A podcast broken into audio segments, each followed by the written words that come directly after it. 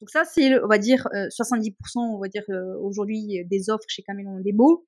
Et c'est ce qu'on aime parce que tu as le temps, un, de développer une belle relation avec ton client, de confiance. Tu peux améliorer ton travail jour après jour. Et ça, c'est quelque chose qui me tient vraiment à cœur. Hello et bienvenue dans le podcast Copywriting Rockstars. Dans cet épisode, je reçois Khadija Benaïsi. Khadija est la fondatrice de Caméléon Demo, une agence de copywriting et de marketing de contenu qui se différencie par une expertise avancée sur le storytelling. Et le truc de Khadija, c'est qu'elle a réussi à se faire une belle place, et même une très belle place sur le marché, sans se nicher. C'est-à-dire qu'elle peut passer du fitness au BTP, mais aussi des emails aux pages de vente en passant par les réseaux sociaux et même par des campagnes de recrutement pour des PME. Et pour moi, qui suis un fervent défenseur de la niche et de la spécialisation, c'était une évidence d'inviter Khadija pour parler de ça. C'est pourquoi aujourd'hui Khadija te partage ses meilleures pratiques pour devenir le ou la partenaire indispensable de tes clients et les fidéliser sur le long terme, même si tu viens de te lancer. Tu vas découvrir la seule façon de te faire une place comme copywriter généraliste, avec notamment une action toute simple à faire pour trouver tes clients quand tu connais personne en ligne. Khadija nous partage aussi les questions essentielles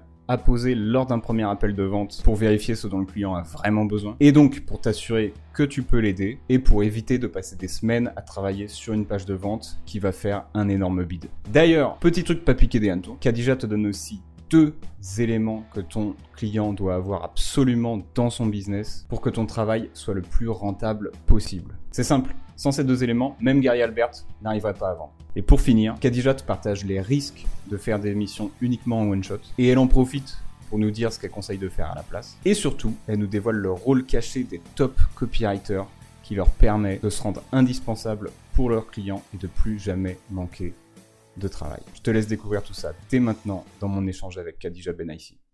Khadija, merci infiniment de venir dans le podcast euh, aujourd'hui, de nous donner de, ton temps et de ton énergie. Bah, merci beaucoup à toi pour l'invitation et c'est un réel plaisir d'être là. Ça fait un moment qu'on se connaît et j'ai envie de commencer en fait par le moment où on s'est rencontrés parce que c'était un moment qui était un peu charnière pour toi et, euh, et ça c'est vachement intéressant. En gros, au moment où on s'est rencontrés, toi tu étais un tournant dans ton activité. C'est-à-dire que tu bossais à peu près seul et euh, tu avais atteint un peu ton maximum en termes de bah, en termes de capacité pour prendre des clients, potentiellement en termes de chiffre d'affaires aussi parce que tu bloquais à cet endroit-là. Et, euh, et tu voulais continuer à développer le, le chiffre d'affaires et ton nombre de clients forcément parce que c'est un peu tout ce, qu'on veut au bout d'un moment. Et c'est à partir de là en fait que tu as commencé à construire le modèle agence euh, que tu as développé ensuite euh, les années suivantes. Et avant qu'on discute en fait de ce modèle agence, une question pour toi. C'est déjà pour en arriver à ce stade où, euh, où tu avais, entre guillemets, le, le, problème de riche de « Ah, j'ai trop de travail », ce qui est plutôt une bonne nouvelle. Euh, C'était quoi les différentes étapes pour toi, en fait, pour en arriver à ce, à ce succès-là, de tes débuts jusqu'à jusqu'à ce moment un peu charnière? En fait, euh, les débuts, ben, ils n'étaient pas tout roses. Euh, malheureusement. euh, les débuts, c'était pas tout rose parce qu'en fait, bah, quand je me suis lancée, alors déjà, j'ai fait une grosse erreur c'est de vendre des compétences. En fait, je vendais pas une offre. Euh, comme bah, forcément j'ai été longtemps salarié, donc euh, moi quand je, bah, je prospectais ou tu vois quand j'avais des rendez-vous, bah, je vendais plus des compétences. Et euh, ça c'était c'est une grosse erreur bah, que beaucoup de freelances font d'ailleurs. Tu sais quand tu as une vie salariale en amont parce que des formations professionnelles quand tu pas des entretiens d'embauche, tu vends des compétences et non pas une offre, etc. Donc ça, euh, c'était ma première erreur. Et ben moi, mes débuts, euh, j'ai prospecté en fait, euh, tout simplement. j'ai fait beaucoup, enfin quand j'ai beaucoup de prospection, j'ai testé pas mal de choses. J'ai fait du présentiel, du présentiel. J'ai fait du porte-à-porte. Je suis allée dans des hôtels. j'ai envoyé des mails. J'ai, alors j'ai pas osé faire le cold calling là vraiment à froid, à froid. c'est trop flippant. si tu appelles une entreprise, bonjour. Euh, et en fait, j'ai commencé un peu à voir mes clients euh, de, de cette manière. Euh, ensuite, euh, j'ai senti qu'à un moment, niveau mindset, j'avais besoin d'investir en moi. Euh, parce que je sentais beaucoup de blocage. Moi, j'avais vraiment trop ce, un peu ce mindset de, de quand j'étais salarié, tu vois, parce que quand tu es entrepreneur, tu penses vraiment d'une manière différente. Euh, et euh, bah, du coup, j'ai investi euh, sur moi. Et, d'ailleurs, euh, je, bah, j'en profite pour passer un petit message parce que je remercie vraiment mes proches. Parce qu'à l'époque, bah, j'avais pas les moyens. De financer des formations à 2000, 3000, 5000 euros. Euh, et en fait, j'ai demandé de l'argent euh, du coup à mes proches qui ont cru en moi, euh, du coup qui ont investi en moi. Ça m'a permis, ça m'a permis bah, du coup de euh, d'avancer. Donc là, on est en 2019 et ça m'a permis de faire un bond en fait dans mon activité. Euh, bah, là, j'ai commencé à avoir mes premiers clients. Le bouche à oreille a commencé à bien fonctionner. Euh, mes clients étaient contents et ça a été un peu voilà le, le moment où ça a bien ça a bien grandi quoi. Quand tu dis que tu vendais des, compétences, c'est Qu'est-ce que tu vendais en gros, à ce moment-là et, qu'est-ce que tu as changé pour ne plus vendre des compétences exactement? En fait, moi aujourd'hui, donc je suis vraiment nichée sur le copywriting, mais j'ai plein de compétences, tu vois. Je sais créer des sites web, je sais faire la gestion de réseaux sociaux, je sais faire plein de choses en fait, tu vois. C'est génial parce que quand je prends des prestataires, je sais ce qu'ils font. Donc ça, c'est un bon point. Euh, mais du coup, quand je me suis lancée, j'avais tellement peur de pas trouver de clients je disais, bah, en fait, euh, moi, je sais faire ça, je sais faire ça, j'ai cette compétence. Euh, sauf que bah, c'était un peu fouillis. Et je vendais vraiment, tu vois, par exemple, je peux être community manager, je peux être sain, je peux être sain. Au lieu de dire non, je fais de la rédaction, du copywriting, non, tu vois, ou là encore, je parle de compétences, mais tu vois, de dire, bah, je vous accompagne de cette manière, je vais vous aider de, à atteindre cet objectif. Non, je vendais vraiment une compétence et ça, c'était, c'est vraiment une erreur, en fait, quand on se lance. En fait, entre le moment où, du coup, tu prospectais un peu par tous les moyens possibles et imaginables, tu t'es formé et, euh, et ça a commencé à vraiment décoller. Qu'est-ce que tu as changé dans ta manière de faire, en fait, pour que, bah, pour qu'il y, ait, y ait ce changement, en fait, de résultat? du coup, là, déjà, le mindset, ça a commencé par euh, ce premier point. Et ensuite, bah, du coup, j'ai vendu une offre en fait, une offre de dire en fait de vous accompagner sur du copywriting, mais pas forcément, pas toutes les entreprises ne savent ce que c'est le copywriting. Donc j'expliquais ce que c'était et comment je pouvais les accompagner à développer leur chiffre d'affaires, tu vois? Et donc déjà, quand tu parles à une entreprise de développer son chiffre d'affaires, c'est différent de dire bah, je vous apporte une compétence, tu vois? C'est vraiment différent. Et j'ai senti cette différence et euh, c'est ce qui a fait euh, tout basculer en fait. Ouais, je vois. Et d'ailleurs, ces clients que tu, euh, à la fois les premiers clients que tu as commencé à prospecter et les premiers clients avec qui en fait tu as, as, commencé à bosser, c'était quoi comme, comme typologie de clients toi que tu as, que as cherché Alors moi, je, je, ma boîte, elle s'appelle Caméléon Démo. Euh, je, parce que je suis un caméléon de base et j'adore travailler dans tous les secteurs d'activité. Aujourd'hui, chez Caméléon, ben, en fait, on n'est absolument pas niché, on travaille dans tous les secteurs d'activité. C'est ce qu'on aime, c'est ce qui nous passionne, c'est ce qui nous challenge au quotidien on passe de l'éleveur canin au camion, euh, parce qu'on a un client dans, le secteur du transport, à, au fitness, etc. Et c'est passionnant. C'est vraiment ce qui me plaît en fait dans, l'activité. Et au début, bah, c'était un peu pareil, tu vois. Je n'avais pas envie forcément de me nicher. Euh, donc j'ai eu comme client, j'avais eu un client dans le bâtiment qui euh, bah, une société de, du coup de travaux.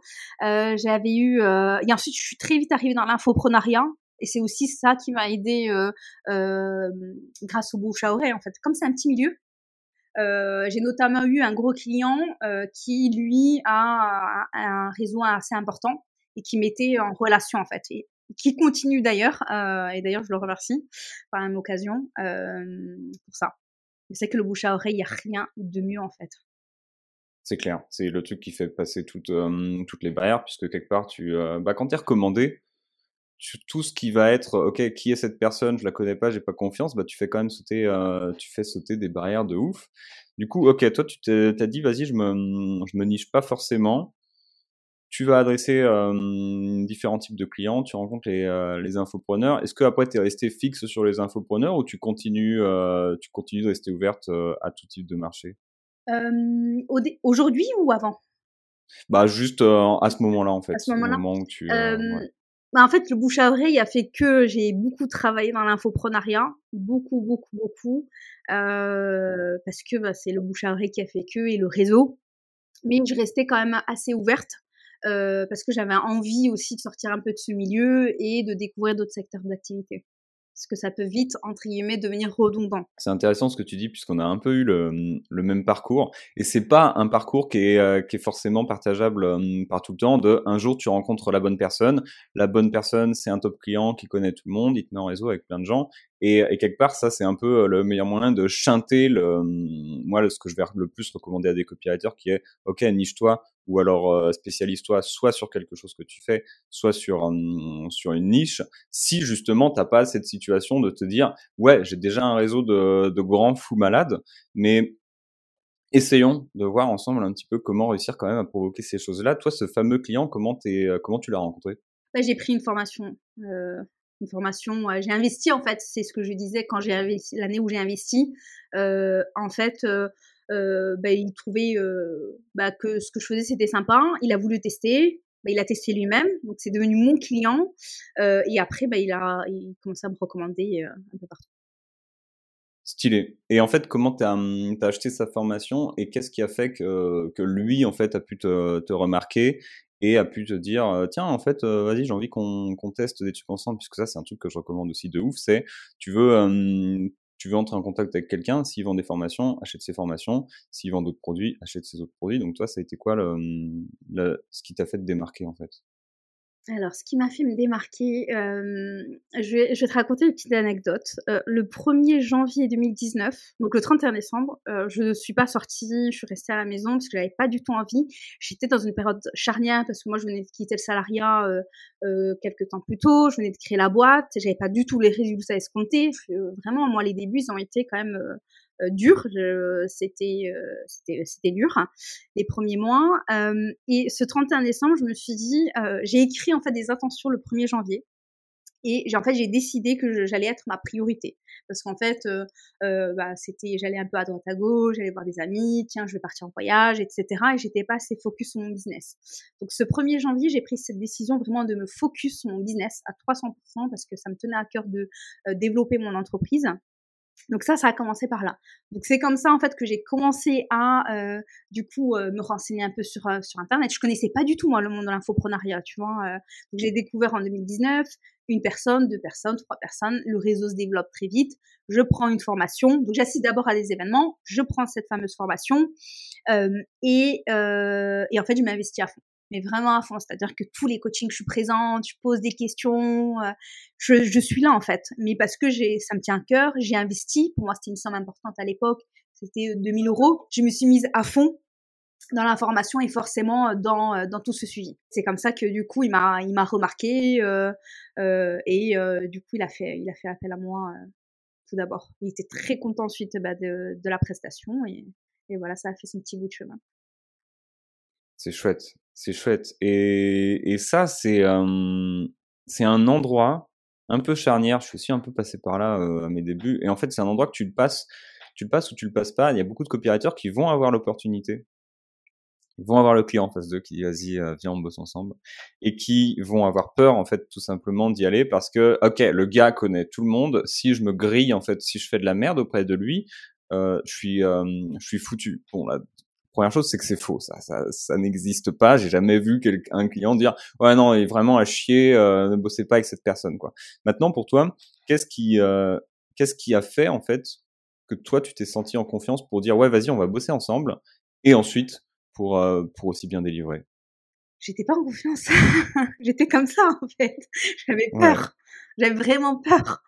Euh, c'est pour cette raison que vraiment en 2019 j'ai eu besoin de travailler mon mindset parce que euh, j'avais pas mal de croyances limitantes, euh, j'avais j'avais beaucoup de peur en fait, tu vois. Mais tu vois cette décision que j'ai eue le 1er janvier, c'était aussi finalement de croire en moi, de me dire que finalement j'avais les capacités, j'en étais capable et que j'avais juste en trima déployer mon potentiel. Et quand il a voulu collaborer avec moi, je peux te dire que j'étais pas forcément très bien. Hein, mais à un moment, faut se lancer, tu vois. Je, je me suis dit, j'ai envie de me donner vraiment les moyens de, de réussir. J'avais quand même investi. Donc à un moment, j'avais besoin aussi d'avoir un retour sur investissement. Je devais rembourser, euh, moi, des membres de ma famille aussi. J'avais promis, j'ai dit, OK, vous investissez en moi. C'est un investissement, c'est pas une dépense. Donc vous allez investir, mmh je vais vous rembourser parce que je vais me donner aussi, moi, les moyens euh, de, de réussir, en fait. Euh, et en fait, j'ai lâché finalement, tu vois, le, le cerveau, l'ego. J'ai écouté mon cœur qui me disait d'y aller et, j'ai foncé en fait.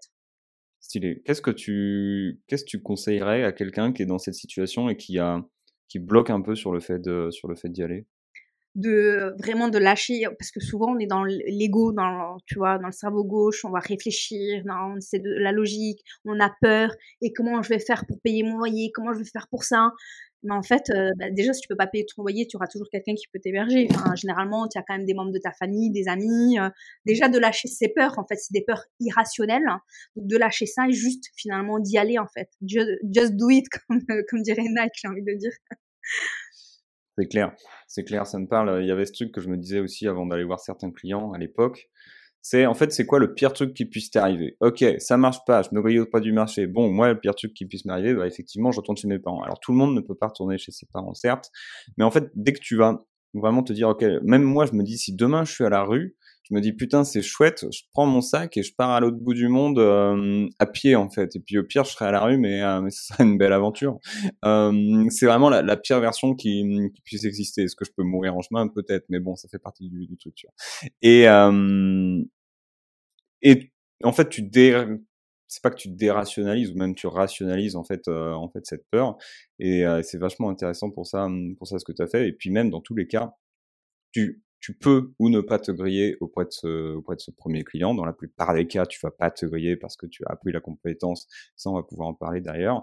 Et dans le cas où, où vraiment le client va dire ah bah je suis pas satisfait, la plupart des clients c'est pas des enculés. Euh, il va pas crier sur tous les toits, n'allez pas bosser avec cette personne. Tu vois, le mec il fait sa vie. Euh, je veux dire, si quelqu'un un jour lui demande ouais, tu connais quelqu'un, peut-être qu'il te recommandera pas, mais euh, mais c'est tout en fait. Euh, il va pas y avoir des, des pancartes partout euh, sur le marché qui dit ne bossez pas avec cette personne. Donc, euh, donc ouais, ça me parle. Et du coup, cette, euh, cette mission, comment, euh, comment ça s'est, comment ça s'est passé pour toi un petit peu? Comment tu l'as, comment tu l'as mené pour que, pour que derrière, ah yes, déjà je vais la recommander quoi? Euh, bah, j'y mets tout mon cœur, vraiment. Euh, j'y mis tout mon cœur. J'ai pris le temps de, de bien faire euh, cette mission. Alors, je sais plus par quoi on avait commencé exactement parce que ça allait crescendo, c'est-à-dire qu'il m'a confié une première mission, ensuite une deuxième, une troisième, et ensuite on a collaboré sur du long terme avec lui. Euh, et en fait, j'y mets vraiment euh, tout, tout, mon cœur. Ouais, il y a quelque chose qui est très important pour moi, c'est ce que va vivre mon client en travaillant avec moi, en fait c'est quelque chose qui est important. C'est-à-dire qu'au-delà de la prestation en elle-même, donc on va parler de livrables, parce que ben, on est en copywriting et on a des livrables, c'est aussi l'expérience que va vivre ce client. On aura l'occasion, je pense, d'en parler tout à l'heure euh, un peu plus en détail, mais c'est quelque chose qui, euh, oui, qui est extrêmement important. Donc, euh, euh, le client, lui, juste de recevoir un document, qu'est-ce qu'il va vivre, tu vois, aussi en travaillant avec toi.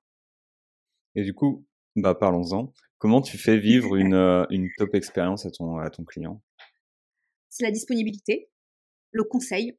Euh, quand on fait du cooperating, on fait du marketing, donc on est aussi là pour conseiller, apporter des idées, donc être force de proposition, ça c'est quelque chose qui est important, parce que parfois on a des demandes, les clients sont bah, à côté de la plaque, euh, et donc c'est aussi apporter finalement un éclairage. Euh, et forcément ils vont être satisfaits parce que ils sont venus avec une demande initiale, et là tu vas leur apporter un plus qui sont forcément contents. Et, euh, et sur la réactivité, ça c'est quelque chose qui est extrêmement important aussi. Un client, tu lui réponds dans trois mois, euh, bon, il est pas très content en fait. Euh, mais voilà, c'est vraiment euh, les, points à retirer, je pense que c'est la réactivité et la disponibilité. Alors, évidemment, quand je parle de disponibilité, attention, parce que bah, tu peux avoir des clients qui sont très, très, très, très demandeurs. Euh, mais pour autant, voilà, réussir à trouver en fait un, un équilibre là-dedans. Toi, tu as, mmh, des conseils précis, des trucs un peu, par exemple, applicables que tu as pu mettre en place à la fois pour délivrer cette top expérience et aussi pour, malgré tout, te préserver, te préserver personnellement. Il faut savoir mettre ses limites. C'est vraiment en fonction de son ressenti aussi. Si on sent que le client est trop demandeur et trop, et trop en fait, dans le trop, il bah, faut savoir aussi mettre ses limites en disant bah non là je suis pas disponible, je vous réponds de telle heure à telle heure moi aujourd'hui je le vis très bien parce que bah, du coup on a posé des cadres euh, euh, j'ai des clients qui sont aussi respectueux finalement du temps et ils comprennent aussi que ça peut prendre du temps. Donc euh, et ce qu'on a surtout mis en place c'est un point extrêmement important c'est de faire comprendre que le copywriting ça prend du temps. Euh, j'ai récemment eu un prospect qui m'appelle un samedi un samedi il dit oui c'est urgent c'est pour une levée de fonds. Je lui dis mais en fait nous dans l'urgence. On ne sait pas travailler. En plus, on ne sait pas travailler dans l'urgence parce que on a le plus compliqué en copywriting, c'est la réflexion en amont. Écrire, c'est tellement simple. Moi, tu me donnes un bout de papier, mais je t'écris ce que tu veux. Mais Est-ce qu'il va t'aider à atteindre tes objectifs? Je suis pas sûre. Tu vois? Est-ce qu'il va comprendre un avatar client Voilà. Euh, et c'est ce que vraiment ce que j'essaye de faire comprendre, tu vois, déjà aux prospects et surtout aux clients, que le copywriting, ça prend du temps. Donc parfois, il y a un peu d'éducation. Et tu vois, cette éducation, bah, ça, euh, parfois, ça peut prendre du temps, mais c'est important de le faire. Euh, parce que c'est pas oui en, en 24 heures euh, où le matin il t'appelle j'ai besoin de ça aujourd'hui. Euh, non en fait. Tout simplement. Il faut apprendre à dire non en fait tu vois. Apprendre à dire non parce que souvent le client tu te dis ah là là si je lui dis non euh, qu'est-ce qui va se passer? C'est mon client il va pas me payer il va pas être content euh. Mais il faut juste apprendre à dire non en fait c'est important de se respecter en tant qu'entrepreneur pour revenir en fait sur sur la question dont, dont on discutait au-delà de la disponibilité, est-ce que toi, tu as pu mettre des trucs en place où tu te dis, OK, ça c'est un automatisme qui va arriver chez, tout, euh, chez tous les clients, surtout que tu es passé en mode agence, pour que derrière, ah, c'est pas juste, je te délivre euh, de la copie, tu vois. C'est, waouh, je te pète la tronche. Mmh, c'est l'accompagnement. Je pense qu'aujourd'hui, les retours d'ailleurs qu'on a de, de, nos clients récurrents, c'est l'accompagnement qu'on propose. Euh, C'est-à-dire qu'on va pas se limiter au livrable, on va toujours faire en sorte, euh, et d'ailleurs ça nous permet d'augmenter aussi euh, bah, notre panier d'achat, comme on l'appelle, ou les LTV, comme on l'appelle dans le métier, euh, parce que bah, comme on les accompagne, on va voir finalement d'autres choses qu'on peut améliorer, et eux, ça va forcément les aider aussi à développer leur chiffre d'affaires. Donc, et en fait, on a réussi, par exemple, avec certains clients récurrents, à augmenter bah, notre forfait mensuel de cette manière. Parce qu'on les a accompagnés, on a décelé des besoins, on s'est pas juste arrêté, ben voilà, on a fait de, on a fait notre job, merci, au revoir. C'est une question que, hum, que je reçois énormément d'ailleurs, et on va pouvoir, euh, on va pouvoir en discuter. C'est que j'ai beaucoup de copywriters qui viennent me voir et qui me disent, OK, PB, euh, souvent les copywriters quand ils se lancent c'est je veux juste faire les emails et les pages de vente et puis euh, et puis c'est tout. Et tu veux refourguer tes emails et tes pages de vente. Et tu et y vas tu vois. Il y a le client qui arrive il dit je veux des emails et des pages de vente. Et toi t'es copywriter tu dis je vais faire des emails et des pages de vente. Ça peut arriver dans une semaine on en parlait tout à l'heure tu vois j'ai eu aussi une demande c'était hier je crois ou avant-hier. Ouais j'ai besoin d'une page de vente pour euh, pour la semaine prochaine et euh, du coup, moi, c'est bon, j'ai à peu près tout qui est, euh, j'ai à peu près un tunnel et tout. Il y a plus qu'à mettre euh, les choses en mots. Ouais, non, pas du tout. En fait, c'est pas comme ça que ça marche. Mais le pire, c'est que ça, je me surprends aussi à le faire moi-même en tant que client, où je me dis ah putain, je lance un nouveau produit et je me dis ok, je le lance la semaine prochaine. Il me faut un copywriter. Je prends mon téléphone et juste en prenant mon téléphone, je me dis c'est pas comme ça que ça marche, mec. Repose ce téléphone quoi. Donc, euh, mais je m'écarte complètement du sujet. T'es copywriter, tu envie de donc tu as un client qui vient et qui te propose page de vente email. Toi tu vas te dire OK, soit tu peux proposer page de vente email et lui dire OK, bah il y a pas de souci, je fais ce que tu me demandes, soit tu vas te dire OK, on va regarder ton business et on va voir ce qui est vraiment pertinent de faire. Donc toi c'est comme ça que tu arrives sur des accompagnements et en fait, comment tu fais pour identifier ce dont le client a vraiment besoin, qui est pas forcément un email et une page de vente, tu ben, je demande quelle est sa stratégie en fait. Euh, tu peux pas faire, selon moi, un bon copywriting sans stratégie. C'est-à-dire que déjà, c'est quoi la base? Quelle est la source d'acquisition? Enfin, les sources d'acquisition, tu vois, c'est la base. Parce que quand tu restes sur une page de vente, par où tu arrives? C'est un chemin en fait. Une page de vente, c'est un tunnel de vente. Donc il y a euh, un tunnel de vente, un entonnoir de vente. Excusez-moi. Euh, mais ça, c'est toujours euh, un peu la guéguerre. Mais euh, voilà. Donc, l'entonnoir de vente. Euh, mais comment on fait rentrer finalement le prospect dans ton entonnoir de vente? Et en fait, il y a vraiment cette réflexion stratégique et les questions à se poser en se disant d'où il vient, parce que ok, il y a l'étude de l'avatar client, savoir qui il est, etc. D'où il vient et où je vais l'emmener? Quand on parle de page de vente, c'est quoi? Est-ce qu'il y a aussi des upsells, des downsells? Est-ce qu'il y a un order bump? Est-ce que vous avez besoin d'une page de remerciement? Euh, La page de vente, est-ce qu'on vend vraiment un produit? Parce que si tu veux un produit à le client te dit oui, mais moi il a 5000 euros. Tu vas dire non, en fait, c'est pas possible. Les gens vont pas mettre leur carte bancaire pour 5000 euros. Donc tu vas le conseiller. Ben non, il faudrait revoir la stratégie plutôt rediriger vers un appel, mettre en place des closers, etc., etc. Le plus important, c'est vraiment d'abord la stratégie. Est-ce que la stratégie, elle est claire? Est-ce qu'elle a été définie? J'ai un exemple très concret d'ailleurs. Euh, j'ai signé un devis en décembre. Euh, nous, on a travaillé que sous copywriting. En fait, le client n'avait pas de stratégie définie parce que c'est pas forcément un marketeur. Il avait besoin d'un chef de projet marketing qui n'était pas forcément là. Euh, moi, j'avais pas du tout envie de jouer ce rôle euh, parce que chef de projet, il faut gérer les parties prenantes et c'est beaucoup de travail aussi. Et moi, des fois, j'ai pas envie d'aller sur ce terrain-là, franchement. et en fait, on était et on, on, travaillait encore sur ce projet depuis qu'il a été signé, hein. parce que en fait, la stratégie était pas claire et c'est extrêmement important. Parce qu'encore une fois, une page de vente, ça veut tout dire et rien dire en soi, en fait. et pareil, l'email de vente, est-ce que c'est du coup une séquence en automatique Qu'est-ce qu'on va raconter dans cette séquence? Combien il en faut? Et tu vois, ça découle de la stratégie en fait. Donc moi, c'est toutes ces questions que, que je pose déjà lors du premier rendez-vous quand quelqu'un nous contacte pour savoir est-ce que c'est clair, pas clair, où on en est, et, et, voir ce qu'on va délivrer. Parce que j'ai eu un autre, j'ai un autre exemple là récemment. c'est une cliente qui nous a contacté euh, c'était très clair sa stratégie, produit qui marche bien, on va le relancer pour une campagne anniversaire avec un prix euh, anniversaire, etc. Donc, et elle devait euh, acquisition organique, ok, et faire une page de vente et une campagne mail. donc là, on est vraiment sur des campagnes et pas de quelque chose d'automatique. Et pour relancer le produit, ok. Sauf qu'après, elle change, elle veut lancer un workshop, donc forcément, toute la stratégie, elle change parce que l'acquisition, déjà, euh, elle est différente. Euh, enfin, elle est différente. Ça, c'est la même acquisition, mais tu arrives sur une landing page pour inscription webinaire. Et nous, les livrables, ils changent mais totalement, en fait.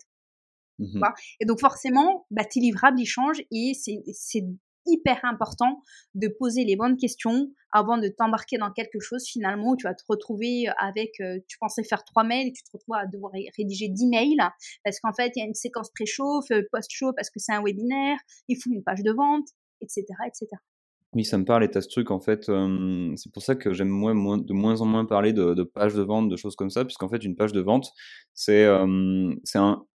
Je préfère parler d'outils de conversion, tu vois. C'est-à-dire que c'est ça qui va transformer les ventes. En fait, ton outil de conversion, ça peut être une page de vente, ça peut être un webinaire, ça peut être un email. Dans tous les cas, il y aura globalement un contenu assez similaire de, hum, dessus, en tout cas en termes argumentaires, mais la nature va, va carrément changer. Peut-être que même un, un, un, outil de, un outil de conversion, ça va être un, un appel, comme tu disais, tu prends un closer. Donc, euh, donc je te rejoins carrément là-dessus, et c'est important que les copywriters, les marketeurs, les entrepreneurs qui nous écoutent se posent vraiment la question, ok, je veux pas forcément une page de vente, c'est quoi l'outil de conversion qui va être le plus pertinent par rapport à mon offre, mon produit et, euh, mon business model. Et euh, tu as fait une bonne remarque aussi en parlant d'upsell, de downsell, de bump. Alors j'invite les personnes qui nous écoutent à taper upsell, downsell, bump. On va pas faire toutes les définitions sur Google. Il y a plein de définitions. Formez-vous sur ce sujet. Ça prend vraiment les différents types d'offres et ces choses-là. Ça prend euh, une demi-journée en fait à apprendre et c'est euh, inestimable de savoir ce que c'est. Puisqu'après la copie qui va de qui va dedans c'est toujours la même globalement. C'est c'est de la copie en fait. Il n'y a pas 40 manières de faire de la copie, mais ces choses-là, c'est ce que veulent les clients pourquoi ils veulent ça? Alors, c'est plus ce dont ils ont besoin que ce qu'ils veulent. Pourquoi? Parce qu'ils veulent gagner juste plus d'argent et que c'est ça notre travail. Mais c'est hyper intéressant ce que tu viens de dire par rapport à l'upsell downsell et en plus, tu vois, le client, euh, lui, il va pas forcément y penser parce que je rebondis sur ta question précédente.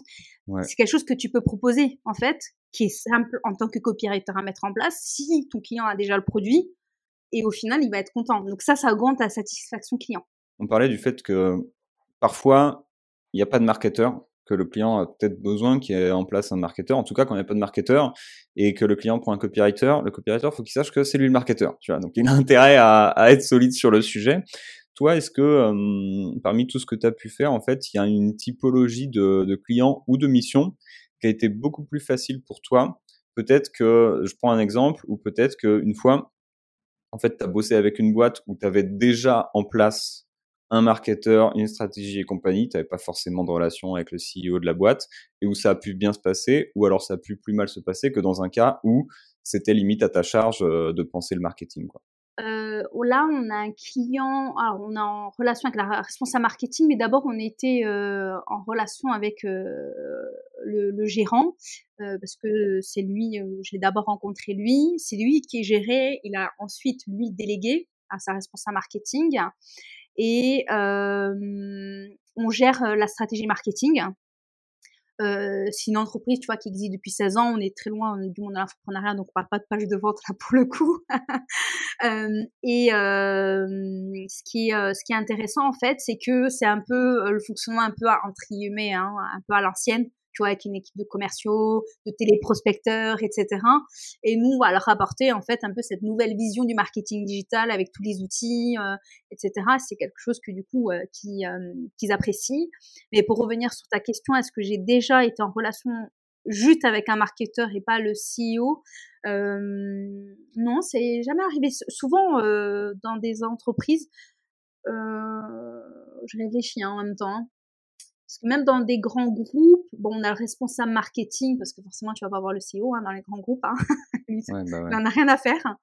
Euh, non, tu vois, pour répondre à ta question, euh, on va gérer le marketing. Les grands groupes, ils ont déjà leur stratégie.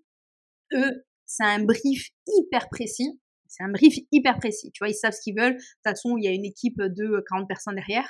Donc, c'est hyper précis. Mais là, on va faire de l'accompagnement marketing. Ça va être plus des TPE, PME, en fait euh, où ils ont un besoin euh, vraiment d'un accompagnement en fait.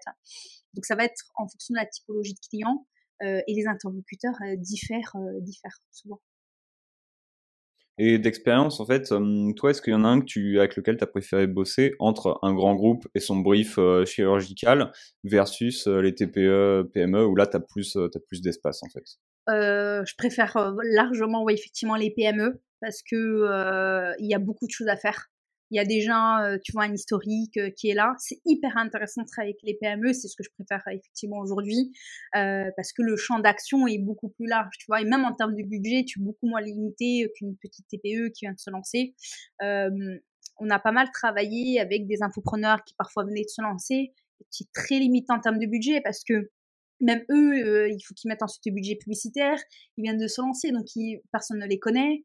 donc forcément, il faut pas l'oublier, l'acquisition. Et moi, je dis toujours, attention, attention, quand vous faites appel à, une prestation de copywriting, n'oubliez pas le reste, hein, parce que nous n'est pas des magiciens. Moi, j'ai pas de baguette magique, hein, parce que tu vas avoir une super page de vente que tout le monde va venir dessus. Ton trafic, il faut qu'il vienne de quelque part. Et c'est hyper important de l'expliquer parce que des fois, quand on voit euh, ce qu'on ce qu'on entend sur le copywriting, c'est génial, tu vas avoir des taux de conversion de malade. Oui, c'est possible, mais il faut qu'il y ait du trafic il y a trois personnes qui viennent sur ta page de vente, tu vas pas faire un chiffre d'affaires de dingue. Hein. Donc euh, c'est des points, je pense, il faut appuyer dessus aussi pour euh, pour le client, notamment dans l'infoprenariat parce qu'on est vraiment sur les tunnels de vente et on parle beaucoup beaucoup beaucoup de copywriting. Mais selon moi, c'est quelque chose qu'il faut pas, qu'il faut vraiment pas oublier. Moi, je dis toujours, je ne suis pas magicienne. Hein. J'ai pas de baguette magique hein. et je ne gère pas le business en fait. Si ton offre n'est pas bonne, je vais Et c'est important aussi en tant que, que copywriter d'avoir cette transparence. Tu vois, à un moment, si tu es pas aligné avec l'offre, ne prends pas, prends pas le client parce que de toute façon, tu vas pas faire du bon travail. Hein. C'est clair. Ça m'est arrivé une fois de, de accepter un truc où je me disais putain l'offre elle est éclatée. Enfin c'est pas que l'offre était éclatée c'est le produit qui était éclaté. Donc on a essayé de faire quelque chose en fait avec l'offre. Et, euh, en fait euh, les fondamentaux étaient tellement à chier que qu'on a fait qu'on a fait un four tu vois. On faisait 100 000 on a fait on a fait 15 000 donc euh, c'est pas fou. Et hum, et du coup toi par exemple, là, si euh, si tu arrives avec le client et, euh, et, il a une offre vraiment, euh, je vais sortir l'expression claquée au sol, euh, il a une offre claquée au sol. Est-ce que tu vas agir sur sur cette offre et comment tu vas comment tu agirais en fait sur cette offre? C'est un terrain difficile, hein, je trouve. Hein. Euh, ça dépend aussi, tu vois, de l'offre. Est-ce que c'est un produit physique Un produit physique, il faut oublier. Hein, tu vas pas commencer, euh, tu vas retravailler l'offre d'un produit, euh, d'un produit physique, tu vois. Si le produit en lui-même n'est pas bon et que tu ne crois pas. Euh, ensuite, si c'est un, un, une offre, on va dire plus de peut-être de formation, là peut-être tu vas l'accompagner éventuellement. Après, moi, j'aime pas trop parce que c'est tu vois, je trouve qu'une offre, euh, c'est vraiment l'essence de l'entreprise, en fait.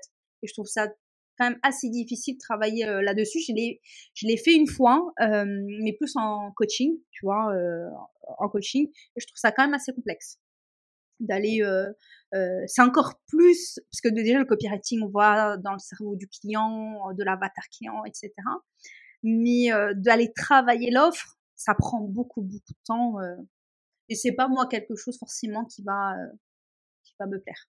J'aime bien travailler sur la stratégie marketing et le copywriting en termes de livrables ensuite, mais moins, tu vois, retravailler toute l'offre. Euh. Oui, c'est clair. Bah, c'est sûr que hum, après, tu as deux options. Soit tu te dis, vas-y, je vais, je vais bosser sur l'offre.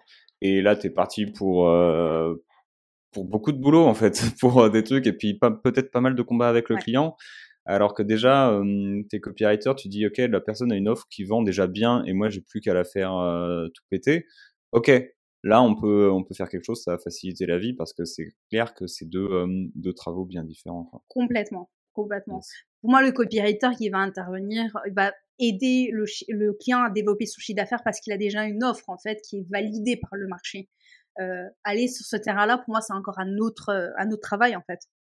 Et du coup, aujourd'hui, à quoi ça ressemble euh, Waouh, transition tout trouvé. À quoi ça ressemble toi un peu aujourd'hui tes offres et comment ça se passe pour euh, pour travailler avec toi C'est-à-dire à peu près, euh, on, s'était vu en peut-être 2019 pour la prochaine, pour la première fois. Donc aujourd'hui, on est en 22, donc ça fait à peu près trois ans. Trois ans après, à quoi ça ressemble de travailler avec toi et à quoi ressemblent tes offres? À quoi ressemblent les offres en 2022 Parce que elles sont différentes aussi de 2021. En 2021, en fait, on a accepté beaucoup de one-shot beaucoup, beaucoup de one-shot. Euh, et ça a été euh, parfois un peu compliqué parce que euh, les one-shots peuvent prendre beaucoup de temps au final. Tu pars pour un mois et demi, deux mois, et au final, bah, six mois après, tu y es toujours. Parce que je reviens sur la stratégie marketing, le copywriting, si tu n'as pas tous les éléments, bah, le projet peut prendre beaucoup plus de temps au final. Parce que bah, le client, il n'est pas revenu vers toi, etc. etc. Donc nous, aujourd'hui, en 2022, euh, en termes d'offres, on va dire que euh, est à 70%, 80, 70% d'offres récurrentes avec des clients qu'on a depuis un certain temps. Et on tend à développer ça, euh, vraiment des partenariats en fait avec des forfaits mensuels où on accompagne sur la stratégie marketing. Donc il y a vraiment pour le coup un, réel accompagnement plus ensuite des livrables. Tu vois, et ça on le définit avec le, le client. À titre d'exemple, on a un client, on travaille sur la communication RH L'objectif, c'est euh, en interne de fédérer les équipes, de valoriser la marque employeur en externe. Ensuite, on travaille sur euh, bah, tout le marketing, euh, on travaille sur des campagnes emailing, sur les réseaux sociaux également. Et tu vois, on fait en sorte justement de pas juste rester délivrable. Ben voilà, on a livré notre copywriting, merci, au revoir. On réfléchit mois après mois, donc on fait des réunions mensuelles. Comment déjà on, le marketing, c'est tester, euh, du coup, euh, euh, suivre et optimiser. Donc forcément, on va sortir les KPIs, on va les étudier et on fait des recommandations. Et on voit mois après mois ce qu'on peut améliorer. Et c'est comme ça qu'on arrive à garder, tu vois, nos clients. Ce client, on travaille avec lui depuis un an et demi. tu vois, c'est un de nos plus gros clients et, c'est ce qu'on ce qu'on tend à faire. Donc ça, c'est, on va dire, 70%, on va dire aujourd'hui des offres chez Camelon Debo. Et c'est ce qu'on aime parce que tu as le temps, un, de développer une belle relation avec ton client, de confiance, euh, etc. Euh, tu peux améliorer ton travail jour après jour. Parce que euh, moi, j'ai eu, hein, pour le coup, des clients qui n'étaient pas contents. Hein, j'ai pas eu 100% de satisfaction. Attention. Et franchement, je pense vraiment que ça n'existe pas de toute manière. Tu auras toujours malheureusement des clients, bah, finalement, il y a eu un quiproquo, c'est voilà, vous n'étiez pas aligné, etc. Et en fait, ce genre de collaboration, ça permet de, développer cette relation, euh, tu vois, encore une fois, de, confiance et d'améliorer la qualité de ton travail. Et ça, c'est quelque chose qui me tient vraiment à cœur, de me dire chaque mois, euh, dis-toi qu'aujourd'hui, moi qui écrit de moins en moins, euh, parce que j'ai une copyright dans l'équipe, je vérifie chaque contenu qui est envoyé, mais chaque contenu. Et quand ça me convient pas, je dis bah ça il faut modifier, ça il faut modifier, etc. Tu vois, la qualité c'est extrêmement important pour garder ton client sur le long terme. Et ça il y a rien de mieux parce qu'au final un client en one shot qui va te rapporter peut-être 3000 euros, tu multiplies 3000 euros par mois sur 12 mois, bah forcément en termes de chiffre d'affaires il y a une réelle différence. Euh, et ensuite, bah, on prend encore des one-shots qui peuvent parfois, tu vois, découler sur une collaboration à long terme on a eu le cas là récemment, on a travaillé sur un tunnel de vente, euh, tu vois, et, euh, et elle, bah, du coup, elle veut continuer à travailler avec nous parce qu'elle est très contente, euh, et c'est un client qu'on peut avoir en récurrent, tu vois, parce qu'il y a, je pense, un besoin que nous, on a décelé, on lui a pas encore proposé, elle, elle veut travailler avec nous sur un autre projet encore en one shot, mais tu vois, l'objectif, ça va être de convertir aussi en, en récurrent. Après, attention, c'est difficile d'avoir un client qui te dit, OK, je travaille avec toi pendant 12 mois. Hein. Ça commence souvent par, voilà, oui. Ça commence par du one shot souvent. Euh, ou en tout cas une petite prestation et ensuite ça va augmenter au fur et à mesure. Nous, on tend vraiment à faire ça, vers ça en 2022, parce qu'on a fait l'erreur en 2021 de se dire ok, on prend, euh, ok, on nous contacte, tiens c'est intéressant, on y va. Et au final, euh, les one shots, ça peut vite prendre beaucoup de temps et faire le yo-yo en termes de chiffre d'affaires. C'est ça. C'est ça. Et c'est vrai que hum, j'en parlais récemment avec un, un, un copywriter. je crois que c'était hier, j'ai une très très mauvaise mémoire, où euh, tu as cet enjeu en fait de dire mais en fait plus longtemps on va on va bosser ensemble, mieux ça va se passer parce que c'est le, le, copywriter et comme le et le copywriting avec lui, c'est comme le bon vin. Plus tu passes de temps à, à le garder, plus il s'améliore en fait. Donc euh, donc que pour ça, pour vendre du pour vendre de l'accompagnement et du long terme en fait, c'est beaucoup plus intéressant d'aller sur ce terrain-là que de dire ah bah oui one shot c'est ok je me retape toute une recherche de A à Z et puis ça prend ça prend trois mois tandis que tu as un client bah tu fais ta recherche une fois tu la réitères un petit peu au bout de au bout de six mois mais toi tu es toujours nourri par tout ce que tu sais sur son marché sur son business sur tout ce qui se passe et techniquement quand il faut activer un projet bah, la page de vente, au lieu de mettre 12 euh, semaines à la sortir, 12 euh, je vois large, tu vas mettre peut-être 4 semaines, ou alors peut-être que tu le connais si bien que hum, c'est comme si c'était ton business et qu'il te suffit de une semaine, tellement tu es, euh, carré sur le, sur le sujet. Du coup, j'ai encore des petits sujets pour toi. J'ai euh, pour cette première partie en tout cas du, du podcast sur laquelle on parle euh, on parle beaucoup plus euh, freelancing. Juste avant de passer à ces deux trois petites dernières questions de la première partie, j'aimerais faire mon call to action. Mon call to action, c'est quoi? C'est de nous dire déjà sur ce que toi qui nous écoutes, t'as entendu, c'est de faire une chose simple c'est d'aller sur euh, Apple Podcast ou Spotify et de donner 5 étoiles à ce podcast et de mettre un commentaire. Alors ça peut être aussi sur YouTube si, euh, si tu veux t'abonner à la chaîne YouTube, c'est de t'abonner, de mettre 5 étoiles et de nous dire euh, ce qui a été déjà le plus utile pour toi dans ces, dans ces 40 premières minutes qu'on a passé avec, avec Khadija. C'est un bon moyen pour nous de recevoir du feedback et de se dire, OK, ça, c'est des sujets sur lesquels on va pouvoir réapprofondir. Et en au-delà de ça, c'est aussi un très bon moyen pour toi qui nous écoute de bah, ancrer dans ta mémoire ce que, ce que tu as entendu. Déjà, tu m'as dit qu'il y avait un sujet qui te tenait particulièrement à cœur. Alors, il y a des tas, de tas, des tas, des tas de sujets que, que je veux encore aborder avec toi, ne serait-ce que sur l'agence. Donc, je fais un double call to action. C'est que si les personnes qui nous écoutent veulent que tu reviennes dans un, du coup, ça va être un troisième épisode puisque celui-là va être coupé en deux. Dans un troisième épisode, vous nous le faites aussi savoir dans les commentaires pour qu'on parle un petit peu de, bah, à quoi ça ressemble gérer une agence carrément de copywriting avec des clients. Je sais que là, tu as parlé de faire du, euh, du récurrent et moi, je suis hyper curieux de savoir comment ça se passe en fait euh, dans un récurrent, comment tu détermines les actions que tu vas faire, comment tu détermines euh, le pricing que tu vas faire, les livrables que tu vas faire. Sauf que bah, on, y passerait des heures, donc euh, si tu as envie de repasser dans un troisième épisode, t'es la bienvenue. Mais avant ça, tu m'as dit que tu avais un sujet, toi, qui te tenait particulièrement, particulièrement à cœur. C'est la, la, particularité en fait d'entreprendre en tant que femme et surtout dans ce domaine en fait dans le domaine, euh, on en parlait tout à l'heure en, off, euh, qui est encore un peu euh, pas mal masculin, surtout chez les chez les infopreneurs. Moi, je suis l'un des premiers que ça fait chier, tu vois, parce que ne serait-ce que pour trouver des femmes dans le copywriting, bah au début pour le podcast, j'ai galéré et, il nous en faut beaucoup plus en fait. Donc, est-ce que tu veux m'en dire davantage sur sur cette expérience-là, sur ton expérience personnelle en fait? C'est un sujet qui me tient réellement à cœur parce que je l'ai vécu en fait je l'ai vécu, je le vois encore autour de moi aujourd'hui. Nous, les femmes, euh, je, je je vraiment c'est une généralité, hein, euh, mais qui est là, qui existe, c'est qu'on a euh, beaucoup plus peur que les hommes, tu vois, d'entreprendre euh, déjà, de manière générale, et encore plus dans le copywriting euh, ou effectivement dans euh, l'infoprenariat, c'est encore très masculin. ce copywriting qu'on voit notamment venu des États-Unis, ça reste hyper masculin. Tu l'as dit, tu as eu du mal à trouver, euh, tu vois, euh, plusieurs femmes. Euh, moi, ça me tient à cœur parce que je l'ai vécu. j'ai été entourée. au début, je me suis entourée de femmes.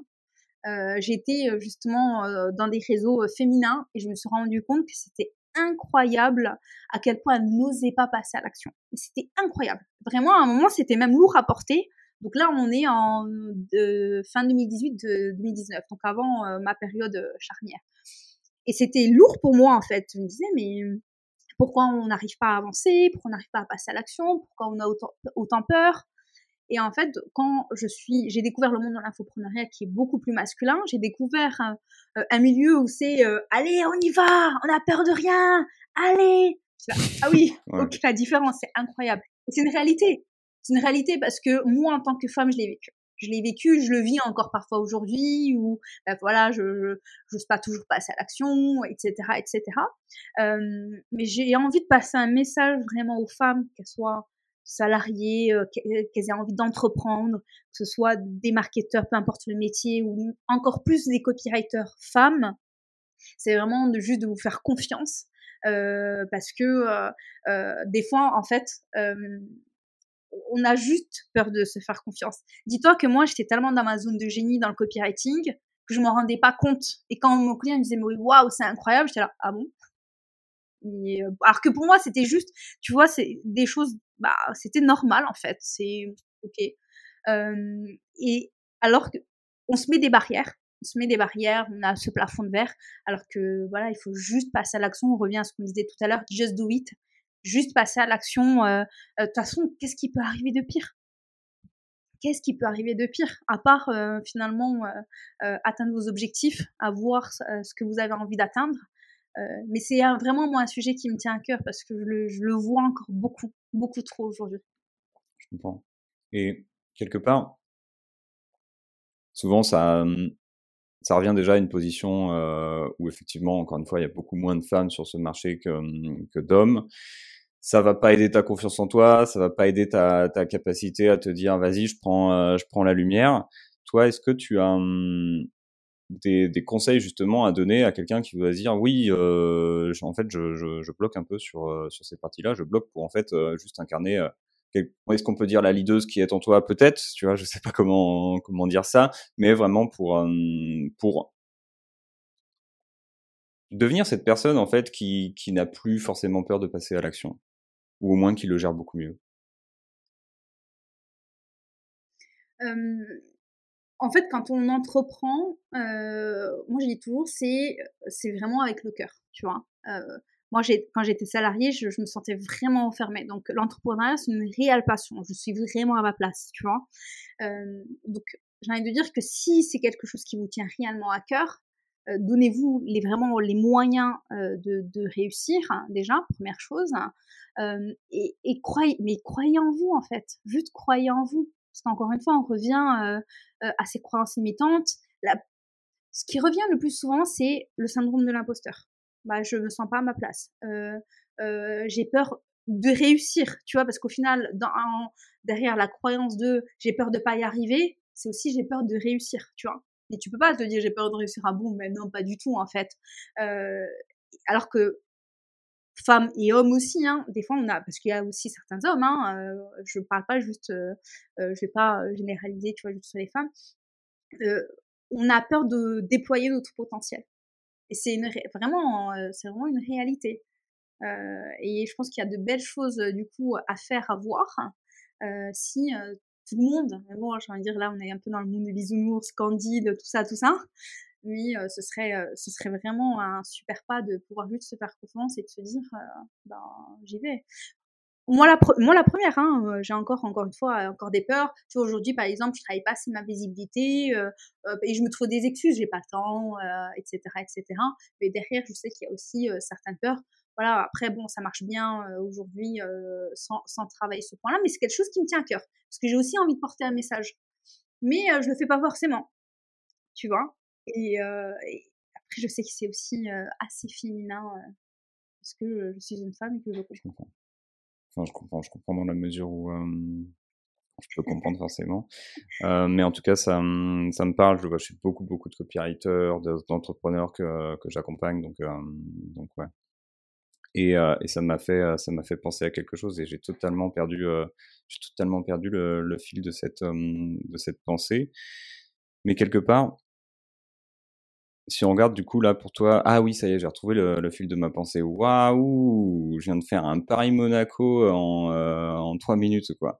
Euh, quelque chose pour ça, parce que je sais que moi aussi j'ai une énergie euh, qu'on va considérer plus euh, féminine dans ma manière d'agir. Hein. C'est le cas chez beaucoup de mecs et comme euh, chez beaucoup de femmes vont avoir des tendances plus entre guillemets masculines. C'est pas des mots qui sont qui sont qui sont géniaux en fait pour décrire ça. Faudrait qu'on en trouve des meilleurs. Mais sans euh, sans diverger sur euh, sur le sur la langue française. Euh, un truc que je fais beaucoup moi, c'est de me poser la question, ok, qu'est-ce que je ferais si juste je posais le cerveau, tu vois? C'est ok, quelles seraient les actions qui seraient juste concrètement, je regarde le truc, pas d'émotion, bam bam. Euh, ce serait quoi les actions que je ferais si je posais le cerveau? Et ensuite, tu peux remettre le cerveau et te dire, ok, est-ce que ce sont des actions qui me conviennent personnellement? Soit oui, soit peut-être, soit non. Ça, c'est que tu sais, tu vois. C'est comme, euh, par exemple, euh, dire, ah, tiens, bah, est-ce que euh, si je posais le cerveau, qu'est-ce que je ferais? J'achèterais une, une boîte de voitures et je vendrais des voitures, tu vois. Et après, tu remets le cerveau et tu te dis, mais j'ai pas envie de faire ça, en fait, ça m'emmerde. Mais, mais c'est un exemple pour, pour tirer un peu le trait. Moi, j'appelle ça des actions inspirées, tu vois. C'est-à-dire de, encore une fois, lâcher le cerveau pour pas être dans il faut, il faut, il faut, tu vois parce que souvent euh, tu vas mettre en place des actions parce que bah, encore une fois il y a des peurs derrière etc donc il faut que je il faut que euh, donc de lâcher finalement ce cerveau ce que tu viens exactement de dire et juste de, laisser venir des actions inspirées qu'est-ce que tu ferais si tout était possible? Tu vois, si tu n'avais pas cette peur de pas pouvoir payer ton loyer, de pas, euh, euh, je sais pas, de pas réussir à trouver des clients, de pas, euh, je sais pas, etc., etc. Qu'est-ce que tu ferais en fait si tout était possible? Et là, tu as des choses magnifiques en fait qui te viennent. Et après, effectivement, euh, de reconnecter le cerveau, de se dire bon, euh, qu'est-ce que j'ai vraiment envie de faire? Quelles sont les choses possibles et quelles sont les priorités? Qu'est-ce qui qu'est-ce qui va m'aider à aussi atteindre mes objectifs? Merci pour, euh, pour ce message et merci pour ce, pour ce partage. Khadija, il nous reste quelques minutes. J'ai trois questions. J'ai trois questions de la fin pour toi. La première, s'il y avait un truc que tu aurais aimé savoir plus tôt, qu'est-ce que ce serait? J'aurais aimé qu'on me dise que l'administratif en France, c'est dur. Vraiment. Vraiment. Je pense que pour moi, c'est un peu le point noir de l'entrepreneuriat en France. Euh, toute la paperasse euh, administrative, les tracas administratifs, la lenteur administrative, euh, sans parler de, de, la TVA, enfin tout, ouais. J'aurais aimé qu'on qu'on prévienne un peu. ça me parle, ça me parle énormément. Et là, du coup, je vais, ça me coupe l'herbe sous le pied de, la prochaine question parce que je pense que dans un an, si tu me demandes qu'est-ce que j'aurais dû faire plus tôt, je pense que ma réponse ce sera, ou dans deux ans peut-être, me faire accompagner sur les administratifs, euh, voir des gens vraiment spécialistes ou voir des gens qui vont le faire à ma place parce que je fais des trucs aujourd'hui et euh, je n'ai pas de garantie que ce soit des bonnes choses, tu vois. Donc euh, c'est le bordel, hein, on va pas se mentir, on n'y comprend rien. Et euh, il y a des spécialistes, il y a des professionnels sur le marché, j'en vois pas mal passer sur LinkedIn, donc, euh, donc je te rejoins à 2000% il faut se faire accompagner. En France, c'est assez compliqué, donc ouais. Du coup, deuxième question, je me suis coupé, auto-coupé l'herbe sous le pied. S'il y a quelque chose que tu aurais aimé avoir fait ou avoir fait, enfin avoir fait plus tôt, ou avoir fait différemment, qu'est-ce que ce serait? Ah, J'ai envie de dire plein de choses, mais en même temps, j'ai envie de dire rien. Parce que finalement, tout ce que j'ai vécu, euh, bah, ça n'aurait pas fait de moi la personne que je suis aujourd'hui. Tu vois, les, les bonnes comme les mauvaises. Euh, et puis, j'aime cette phrase que de dire que hier n'existe plus. Donc, euh, pourquoi regretter finalement des choses, se dire ah tiens, j'aurais dû le faire différemment et, euh, être frustré, etc. Donc, euh, j'en ai juste envie de dire rien. Sinon, il y aurait beaucoup de choses. Troisième question.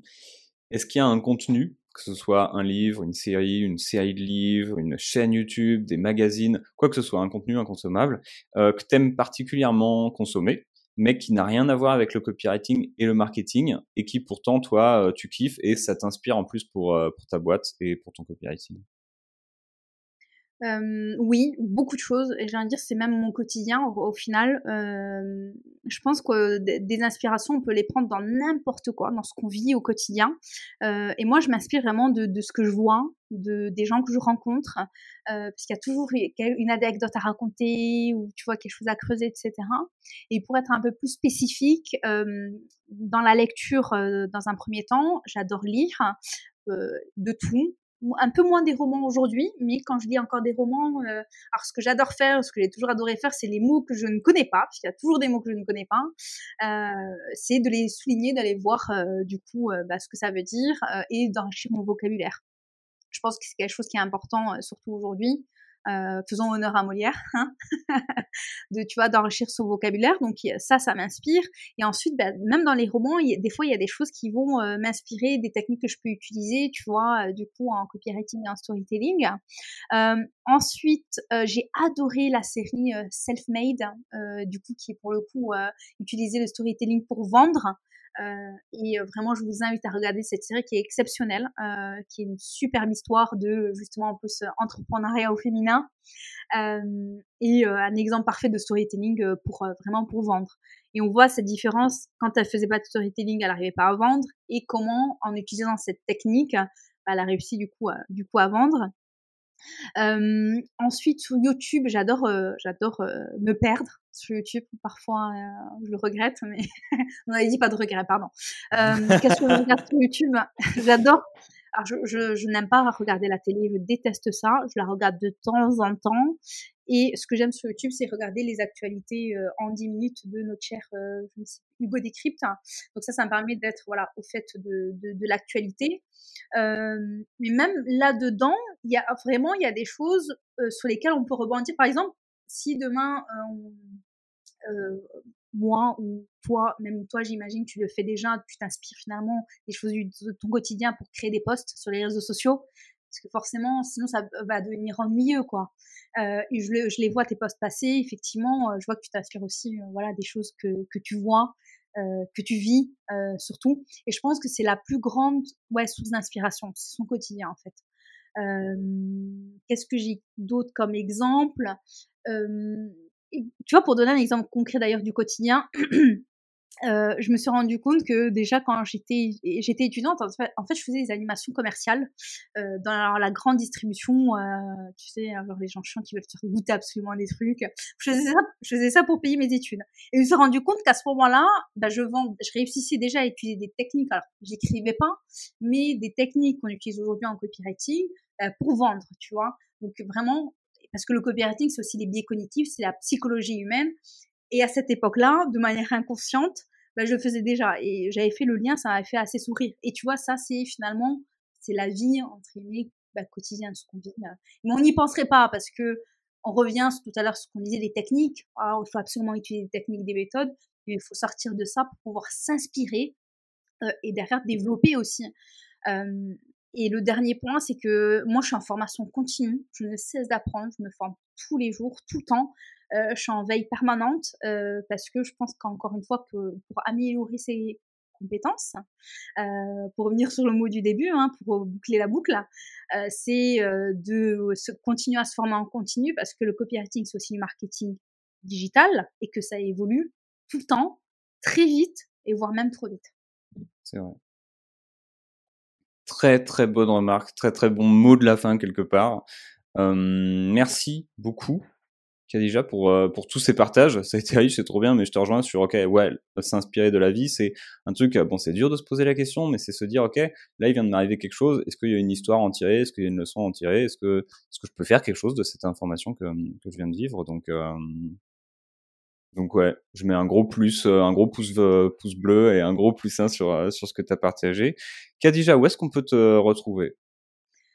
Euh, on peut me retrouver euh, sur Instagram, J'essaie d'être un peu active. Je vous dis, je ne suis absolument pas la personne la plus active. Je suis le cordonnier le plus mal chaussé. Mais euh, c'est l'objectif de 2022 d'y remédier. On peut me retrouver également sur LinkedIn, sur notre site internet camélondemo.com. Et, euh, et c'est déjà pas mal. Yes. Et eh ben, on va avoir tous les liens en description euh, sous, euh, sous cet épisode ou lié à cet épisode. Et, et j'invite bah, toutes les personnes à aller voir un petit peu, un petit peu ce que tu fais. Tu as un blog aussi avec pas mal, euh, pas mal d'articles, pas piquer des hannetons, une newsletter qui tourne. Donc, euh, donc feu. J'invite toutes les personnes qui nous écoutent à aller, à aller te suivre. Merci infiniment pour ton temps, pour tous tes partages. Je te souhaite une très très bonne euh, fin de journée. C'était un épisode super chouette qu'on vient de qu'on vient de passer ensemble. Merci à toi pour l'invitation. C'était un réel plaisir vraiment d'échanger. J'ai pas vu euh, le temps passer. N'hésitez pas à commenter, à marquer aussi vos questions, à rebondir sur certaines choses euh, et avec grand grand grand plaisir pour euh, développer euh, des, des choses sur le copywriting, sur le storytelling, sur l'entrepreneuriat de manière générale avec grand plaisir. De ouf, c'est un plaisir immensément partagé. Salut Kadija et salut toi qui nous écoutes.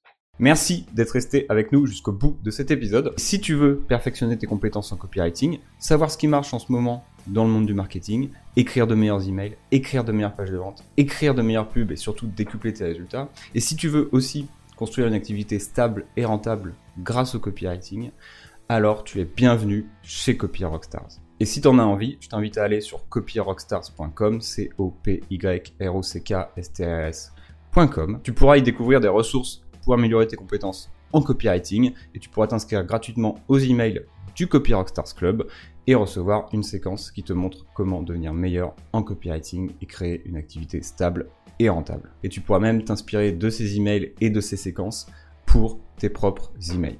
Pour accéder, encore une fois, c'est tout simplement copyrockstars.com.